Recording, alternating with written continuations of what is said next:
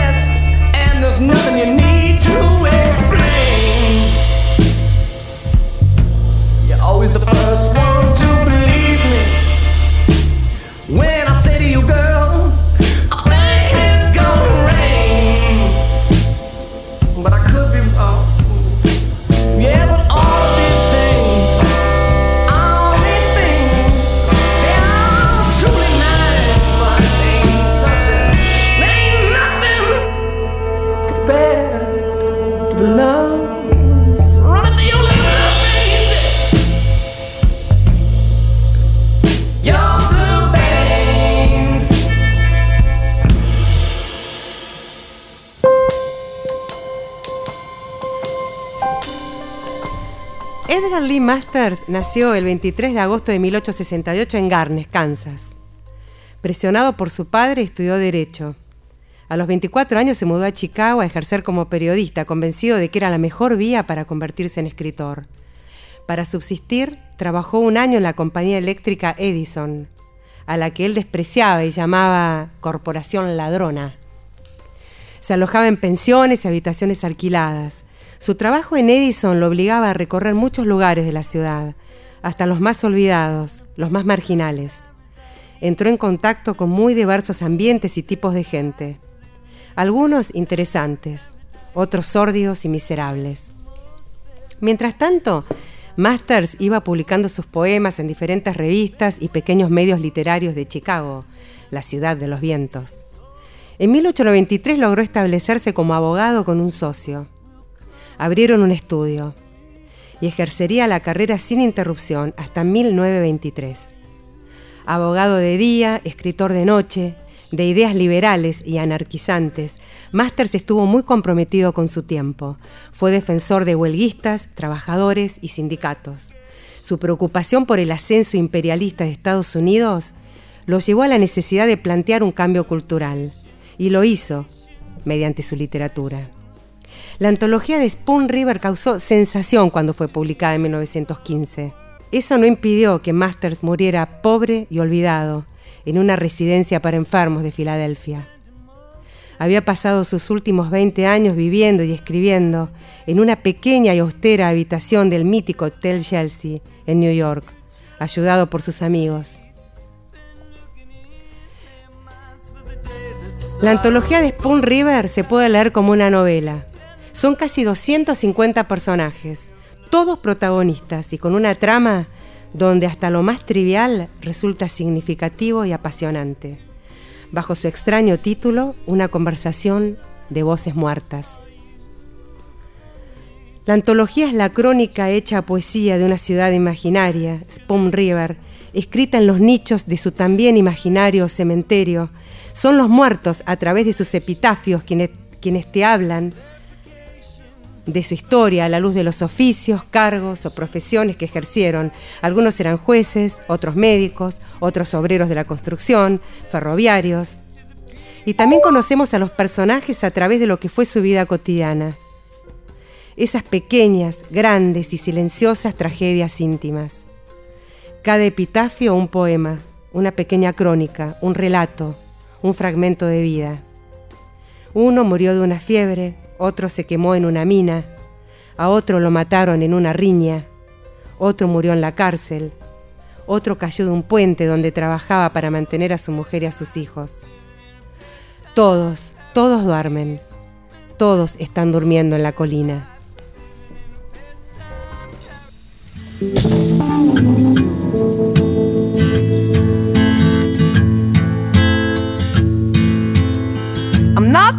There's a point to the story, but I'm going to tell it again. So many other people try to tell the tale, not one of them knows the end.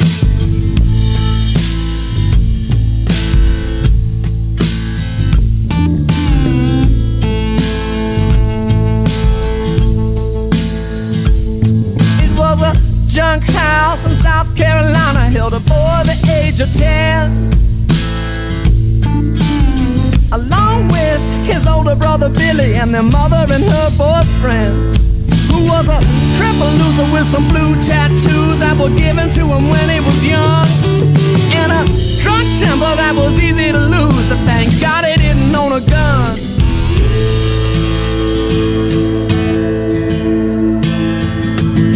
Well, Billy woke up in the back of his truck, took a minute to open his eyes. He took a peep into the back of the house and found himself a big surprise. He didn't see his brother, but there was his mother with a red-headed head in her hands. While the boyfriend had his gloves wrapped around an old priest trying to choke the man.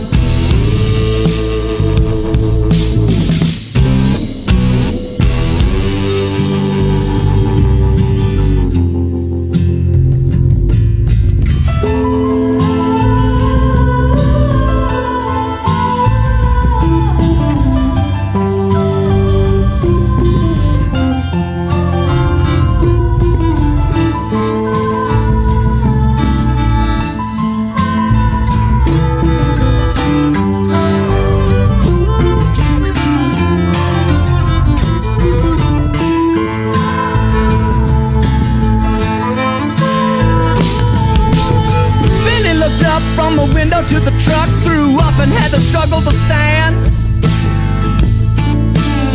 He saw that redneck bastard with the hammer turn the priest into a shell of a man.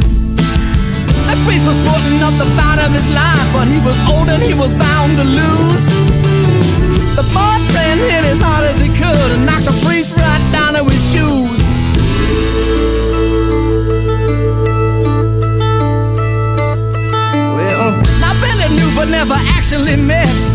Preacher lying there in the room. He heard himself say, That must be my daddy. Then he knew what he was gonna do. Billy got up enough courage to get up and grab the first blunt thing he could find. It was a cold glass bottle of milk that got delivered every morning at nine.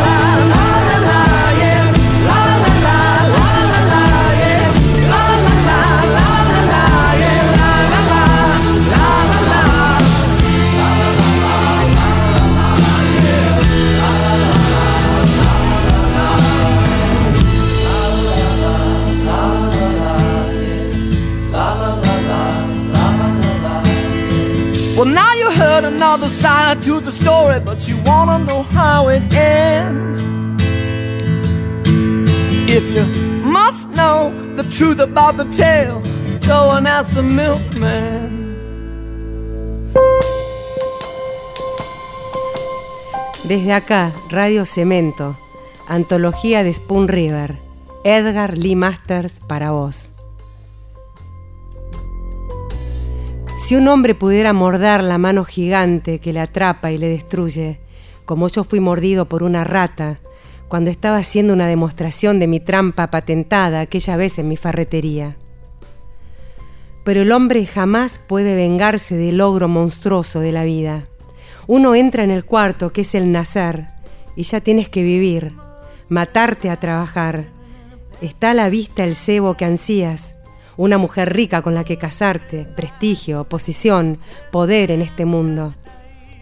Pero hay cosas que hacer y cosas que vencer, los alambres que rodean el cebo. Por fin logras entrar, pero oyes unos pasos. La vida, el ogro, entra en el cuarto.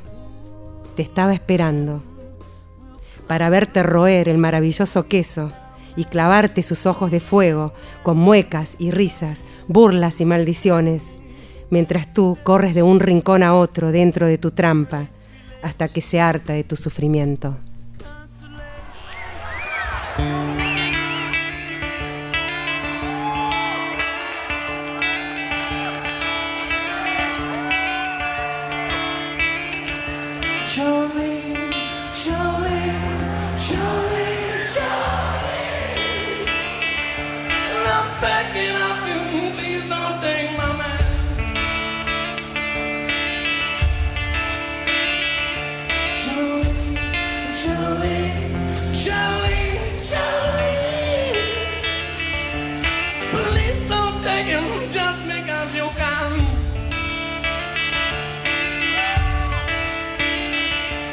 your beauty is beyond compare with living like the moment.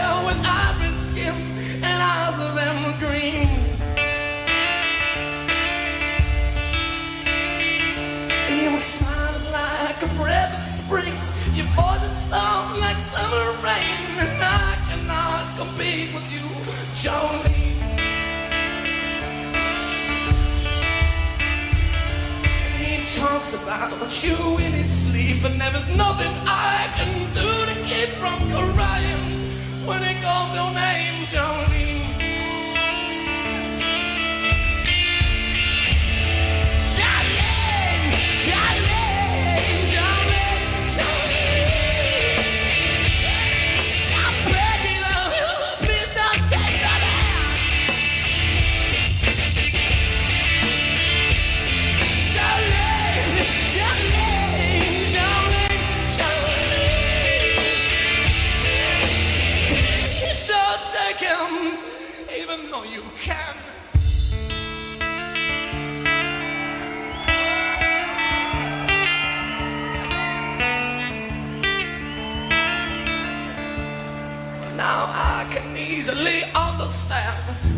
Could easily take my man, but you do not know what he means to me, Jolene. Well, you could have your choice of man, but I could never love again. He's the only one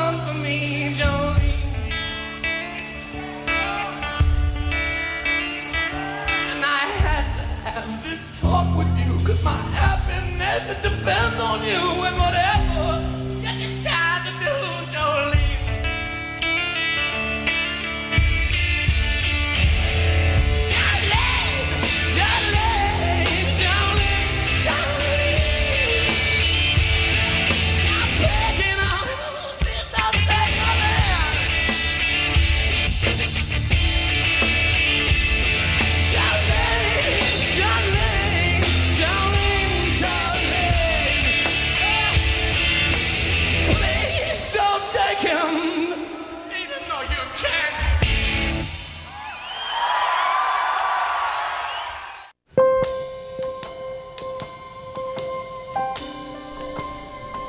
Me apoyé en la repisa de la chimenea, asqueado, y pensé en mi fracaso mirando el abismo, debilitado por el calor del mediodía. Lúgubremente sonó la campana de una iglesia a lo lejos. Oí el llanto de un bebé y la tos de John Yarnell, que guardaba cama, febril, muy febril, moribundo. Y entonces estalló la voz de mi mujer. Cuidado, que se están quemando las papas. Las olí y sentí un asco irresistible. Apreté el gatillo, oscuridad, luz, indecible remordimiento. Busqué a tientas de nuevo el mundo, demasiado tarde. Así vine aquí, con pulmones para respirar. Aquí no se puede respirar con pulmones, aunque hay que respirar. ¿De qué sirve arrancarse uno mismo del mundo? Si ningún alma puede escapar al eterno destino de la vida.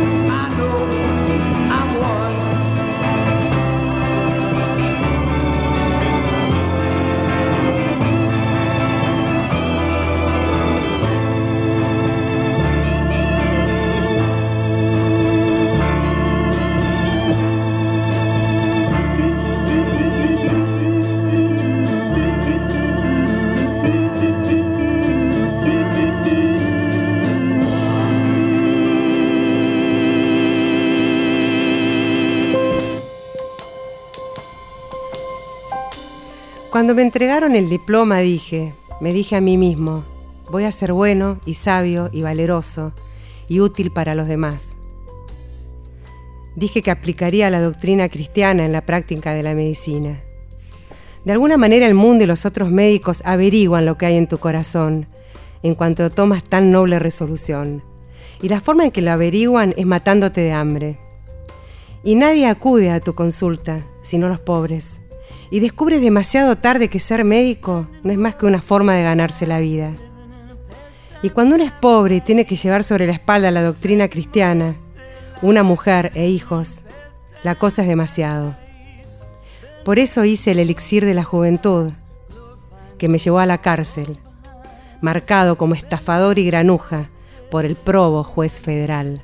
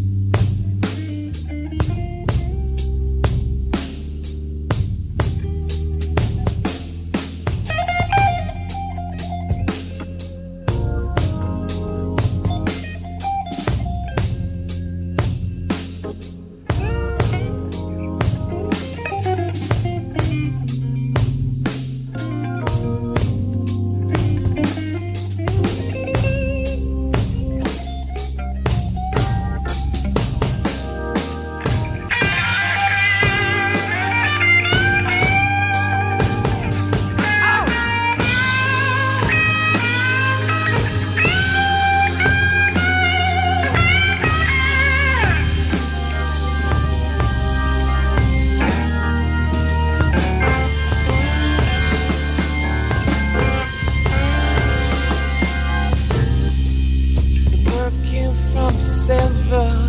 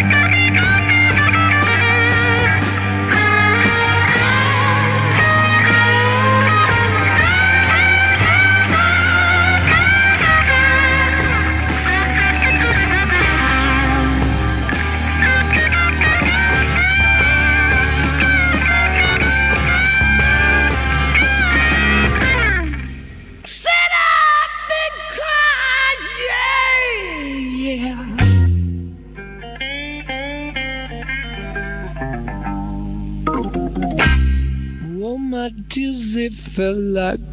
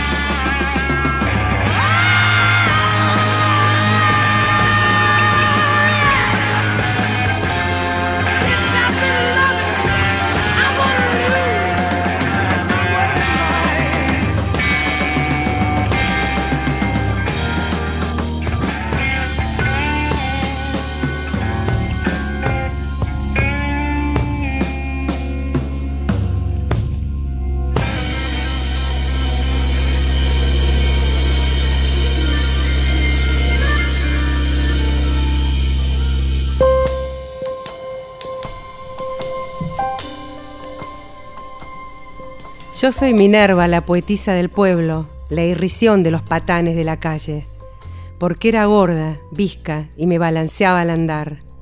Pero lo peor fue cuando Weldy el Duro me atrapó después de una brutal persecución. Me abandonó a mi destino en manos del doctor Meyers, y yo me hundí en la muerte. Me fue subiendo el frío desde los pies, como a quien va adentrándose en un río de hielo. ¿Irá alguien al periódico del pueblo para reunir en un libro los versos que escribí? Estaba tan sedienta de amor, tan hambrienta de vida.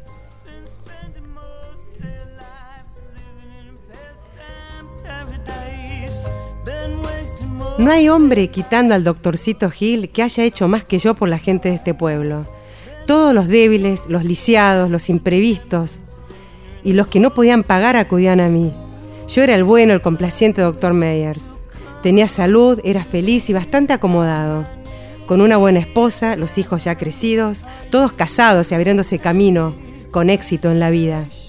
Y una noche de pronto Minerva, la poetisa, se me presentó con su problema, llorando. Intenté ayudarla, murió. Me denunciaron, los periódicos me infamaron. Mi mujer murió con el corazón destrozado y una pulmonía acabó conmigo.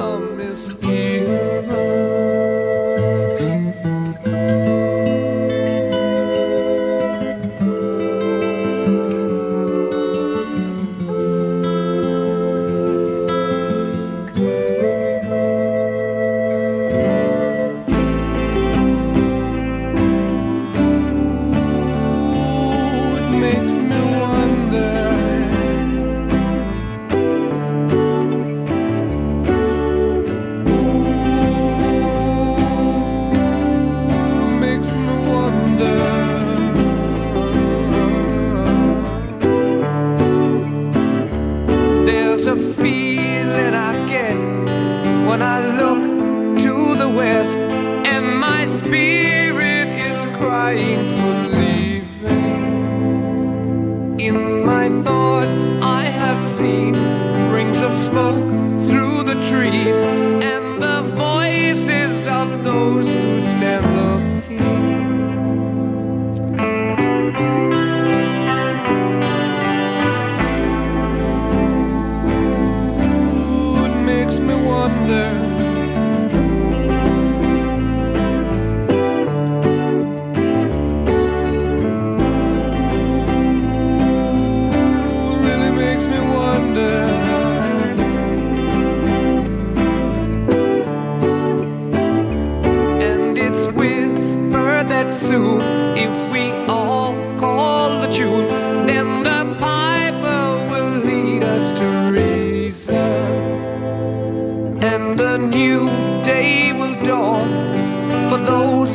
stand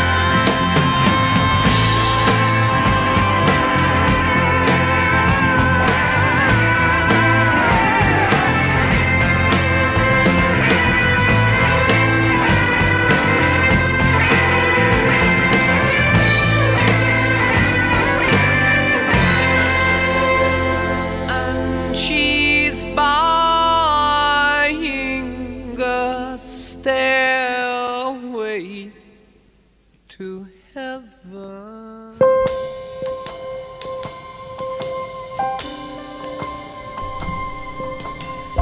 ¿Han visto pasearse por el pueblo a un hombre cabizbajo y abatido? Es mi marido, que con secreta crueldad que nunca se sabrá, me robó juventud y belleza, hasta que arrugada y con dientes amarillos, perdida mi dignidad y avergonzadamente humilde, bajé a la tumba. ¿Y qué creen que le roe a mi marido el corazón?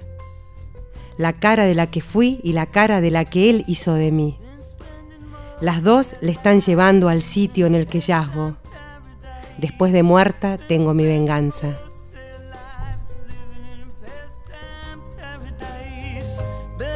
Fue ella quien me quitó la fuerza minuto a minuto. Ella quien me quitó la vida hora tras hora. Ella quien me secó como una luna febril que va minando al mundo que gira. Los días pasaron como sombras, rodaron los minutos como estrellas. Fue ella quien me arrancó la ternura del corazón y me la transformó en sonrisas. Ella era un trozo de arcilla para esculpir. Mis secretos pensamientos fueron dedos volaron a su frente pensativa y se la marcaron profundamente con dolor. Le formaron los labios, le abultaron las mejillas y le hundieron los ojos de pena. Mi alma había penetrado en la arcilla luchando endemoniadamente. No era mía, no era suya. Ella la tenía, pero sus luchas le modelaron la cara que odiaba, la cara que yo temía ver.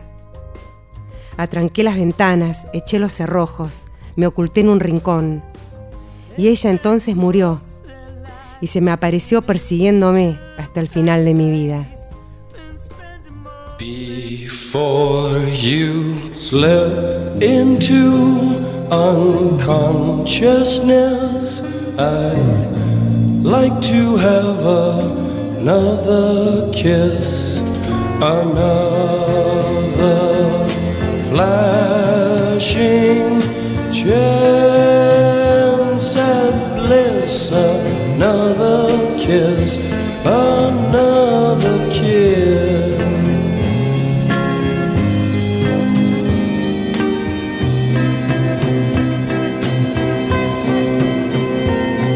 The days are bright and filled with pain. Enclose me in your gentle rain. The time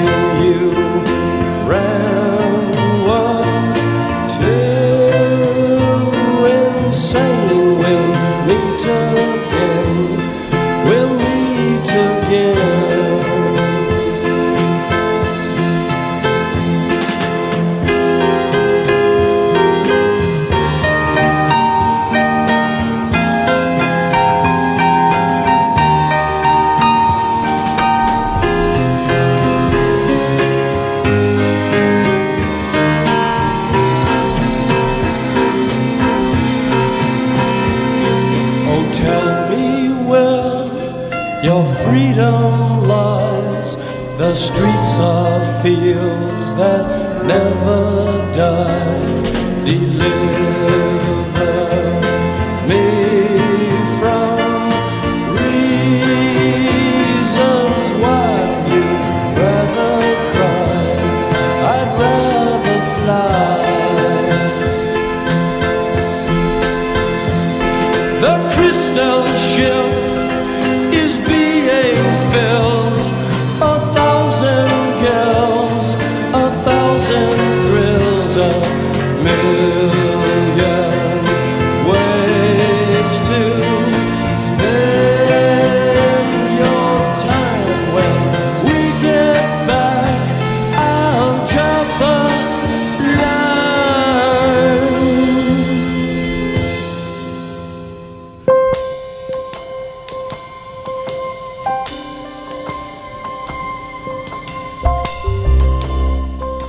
Henry me dejó embarazada sabiendo que yo no podía dar vida sin perder la mía.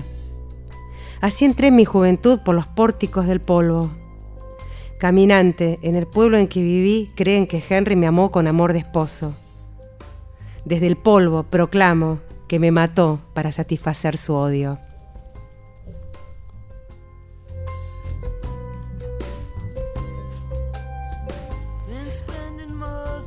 Aquella mañana peleamos, pues él tenía 65 años y yo 30. Y me sentía nerviosa y pesada con el niño, cuyo nacimiento me horrorizaba. Pensé en la última carta que me había escrito aquella joven alma atolondrada, cuya traición yo había ocultado casándome con el viejo. Entonces tomé morfina y me puse a leer. Por entre la negrura que cayó sobre mis ojos, aún veo la vacilante luz de estas palabras. Y Jesús dijo, en verdad te digo, que hoy estarás conmigo en el paraíso.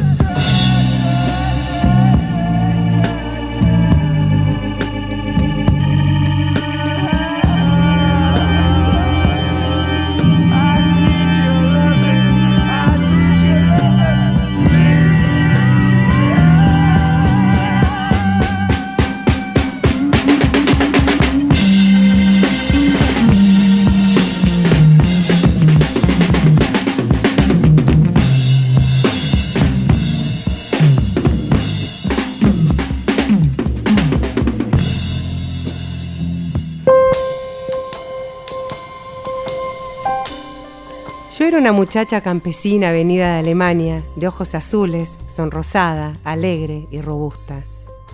Y el primer sitio en el que trabajé fue en casa de Thomas Green. Un día de verano, estando la mujer afuera, él entró en la cocina y me abrazó, besándome en el cuello, mientras yo volvía la cabeza. Luego, ninguno de los dos supimos lo que hacíamos. Y lloré por lo que iba a ser de mí. Y lloraba y lloraba al ver que mi secreto empezaba a notarse. Un día la señora Green me dijo que lo sabía y que no me causaría ningún problema, pues como no tenía hijos, pensaba adoptarlo. Él le había dado una granja para que estuviera tranquila. Y se recluyó en la casa y comenzó a difundir rumores como si la cosa fuera a ocurrirle a ella. Y todo salió bien y el niño nació. Fueron muy amables conmigo. Más tarde me casé con Gus Bertman y pasaron los años. Pero en las concentraciones políticas, cuando los que estaban sentados junto a mí pensaban que era la elocuencia de Hamilton Green lo que me hacía llorar, se equivocaban. No quería gritar. Es mi hijo, es mi hijo.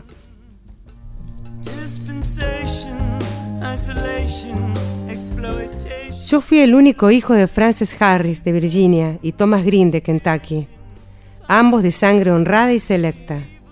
A ellos debo todo lo que he llegado a ser. Juez, miembro del Congreso, personaje en el Estado. Heredé de mi madre vivacidad, imaginación, facilidad de expresión. Y de mi padre voluntad, juicio, lógica. A ellos todos los honores por los servicios que he prestado al pueblo.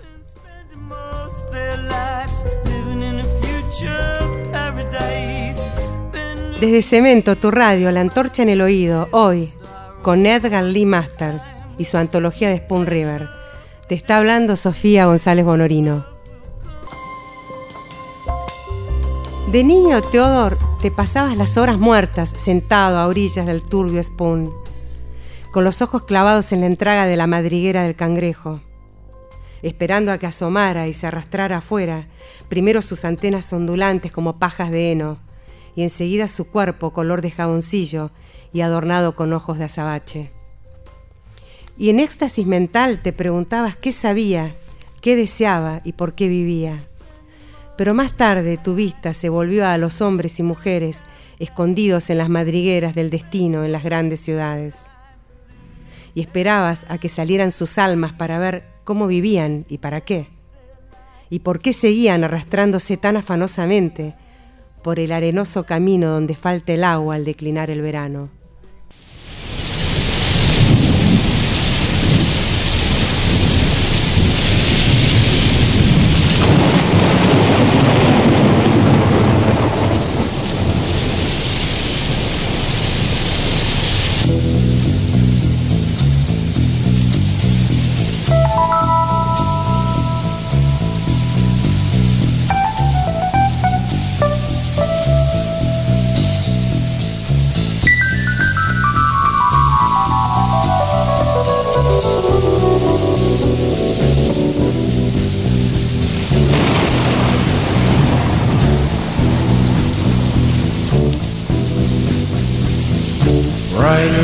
The storm.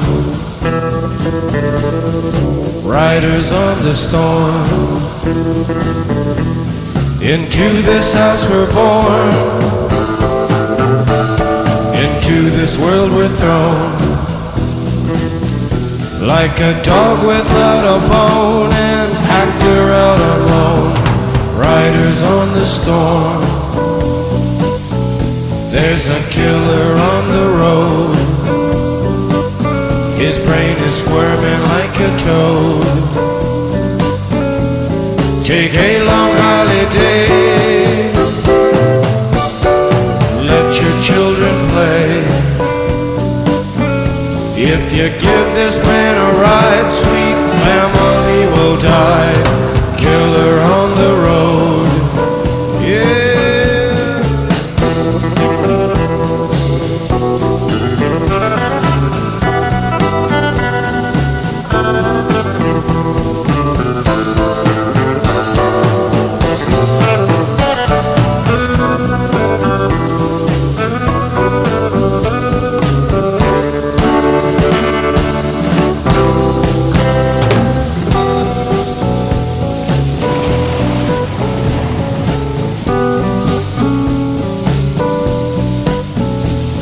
You gotta love your man. Girl, you gotta love your man. Take him by the hand. Make him understand. The world on you depends. Our life will never end. Gotta love your man.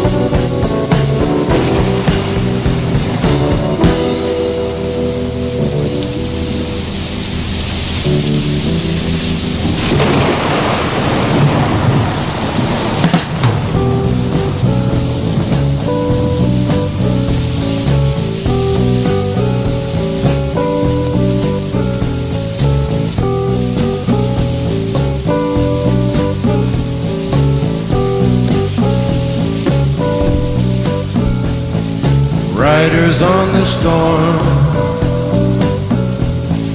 Riders on the storm. Into this house we're born.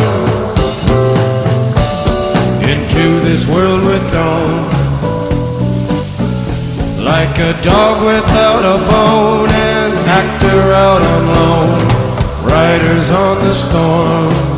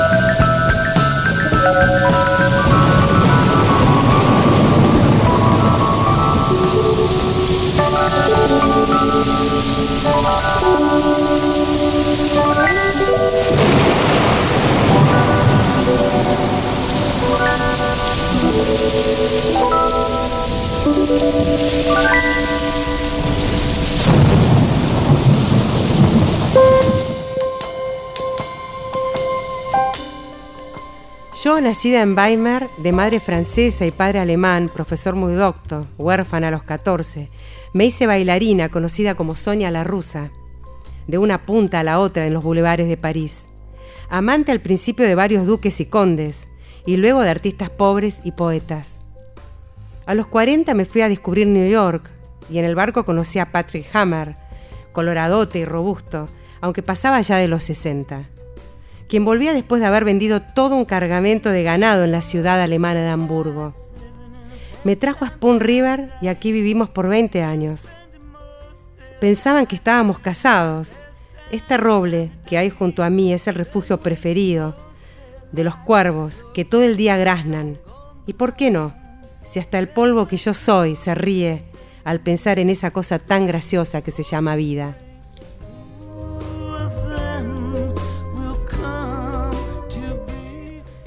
Si hubiera vivido un año más, habría acabado mi máquina voladora y me habría hecho rico y famoso.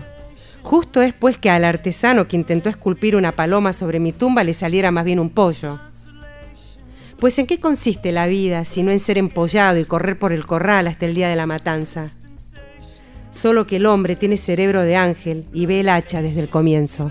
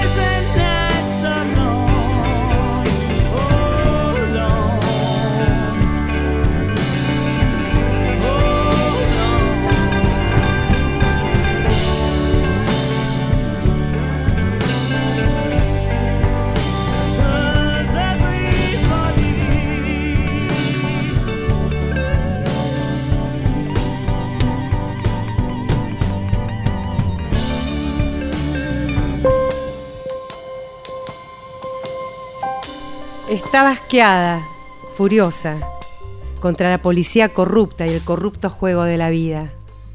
Y por eso escribí al jefe de policía, estoy aquí, en la casa de mi familia, en Spoon River, consumiéndome poco a poco.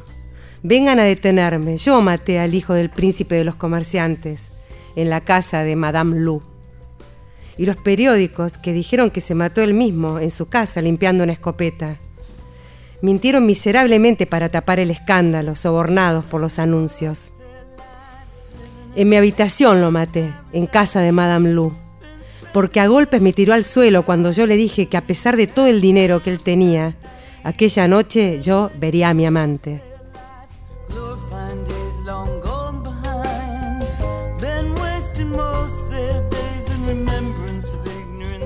Ella me amaba, oh, cómo me amaba. Desde el día en que me vio nunca pude escapar ya de ella. Pero cuando ya estábamos casados pensé que ella podía demostrar su mortalidad y dejarme libre. O si no, que podríamos divorciarnos. Pero pocos mueren, nadie dimite. Entonces me marché de casa y me pasé un año de juergas. Pero ella nunca se quejaba. Decía que todo se iba a arreglar, que yo volvería. Y volví. Le dije que cuando estaba dándome un paseo en barca, me habían raptado cerca de la calle Mambure en unos piratas del lago Michigan, que me pusieron cadenas, y por eso no la había podido escribir. Ella lloró y me besó y dijo, qué crueldad, qué crueldad, y qué ultrajante, qué inhumano.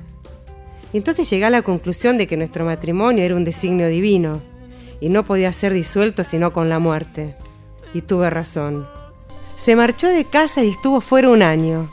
Cuando volvió me contó la estúpida historia de que le habían raptado unos piratas del lago Michigan, que le pusieron cadenas y que por eso no había podido escribirme. Fingí creerle, aunque sabía muy bien lo que estaba haciendo, y que se encontraba con la sombrerera, la señora Williams, siempre que ella iba a la ciudad para comprar géneros, como ella decía. Pero una promesa es una promesa, y el matrimonio es el matrimonio. Y por el respeto que me debo a mí misma, me negué a ser arrastrada a un divorcio, por los trucos de un marido que sencillamente se había cansado de sus votos y deberes conyugales.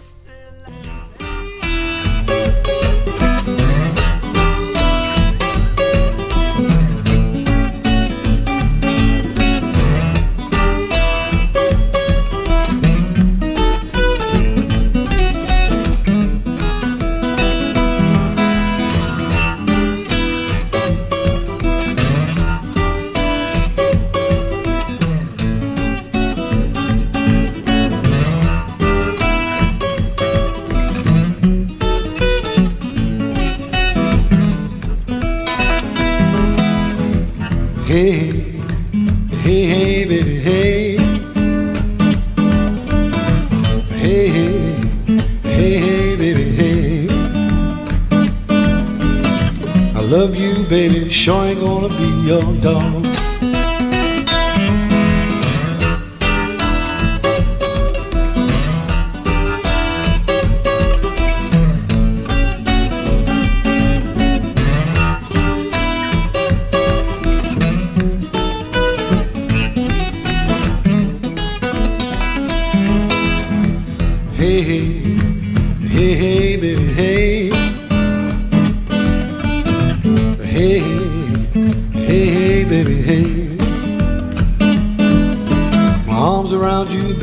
All I can say is hey.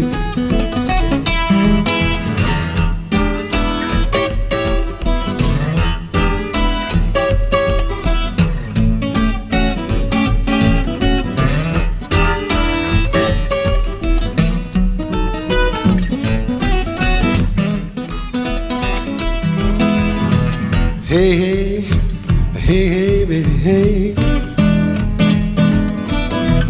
Hey, hey,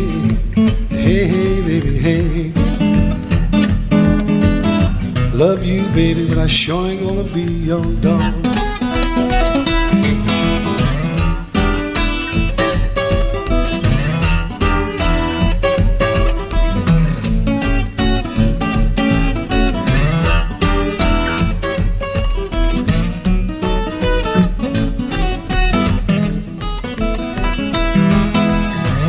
Hey, hey, lost your good thing now.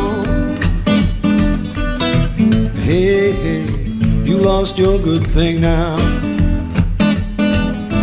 You had me fooled, I found it out somehow.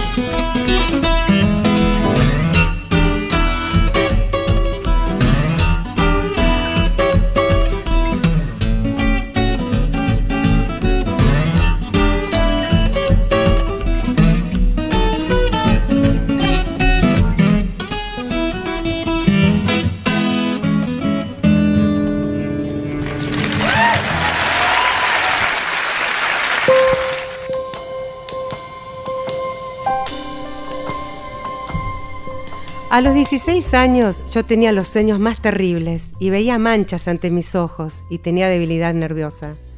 Y no podía recordar los libros que leía como Frank Drummer, que se aprendía de memoria páginas y páginas. Y mi espalda era débil y estaba siempre preocupado y sentía vergüenza y tartamudeaba las lecciones. Y cuando me levantaba para decirlas, se me olvidaba todo lo que había estudiado.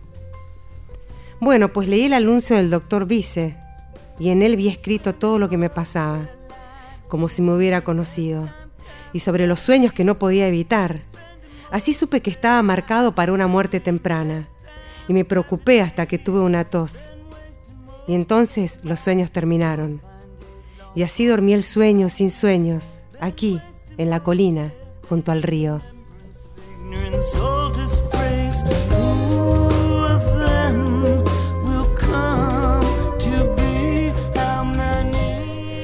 ¿Cuántas veces Ernest Hyde y yo discutimos sobre el libre albedrío? Mi metáfora preferida era la vaca de Prickett, pastando atada en el prado y libre, por tanto, en la medida de la longitud de la soga.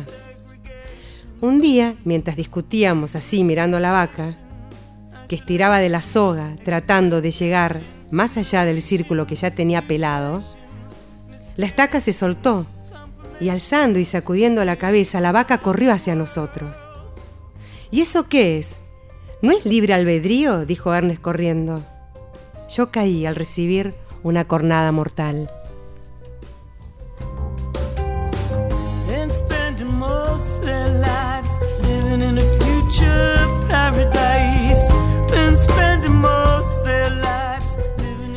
Muchas veces he estudiado el mármol que me han esculpido, un barco anclado en el puerto y con las velas recogidas. No expresa mi destino de verdad, sino mi vida. Pues el amor se me ofreció y me acobardaron sus desengaños. Los pesares llamaron a mi puerta, pero tuve miedo. La ambición me reclamó y me asustaron los riesgos. Continuamente anhelaba, sin embargo, darle un sentido a mi vida. Y ahora sé que debemos desplegar las velas y tomar los vientos del destino a donde quiera que lleven al barco. Puede acabar en locura el darle un sentido a la vida, pero la vida sin sentido es la tortura de la inquietud y el vago deseo. Es un barco que suspira por el mar y le tiene siempre miedo. Esto fue La antorcha en el oído, desde Cemento, tu radio. Te habló Sofía González Bonorino. Música, literatura, para vos. Operador técnico, Emanuel Suchman. The Doors, Patti Smith, Led Zeppelin, Eric Clapton, The Animals. La música la pensó para vos Nico García de Vinuese. Ahora sí, nos despedimos con la voz y la guitarra de mi gran amigo colombiano, Leo Parra Castillo.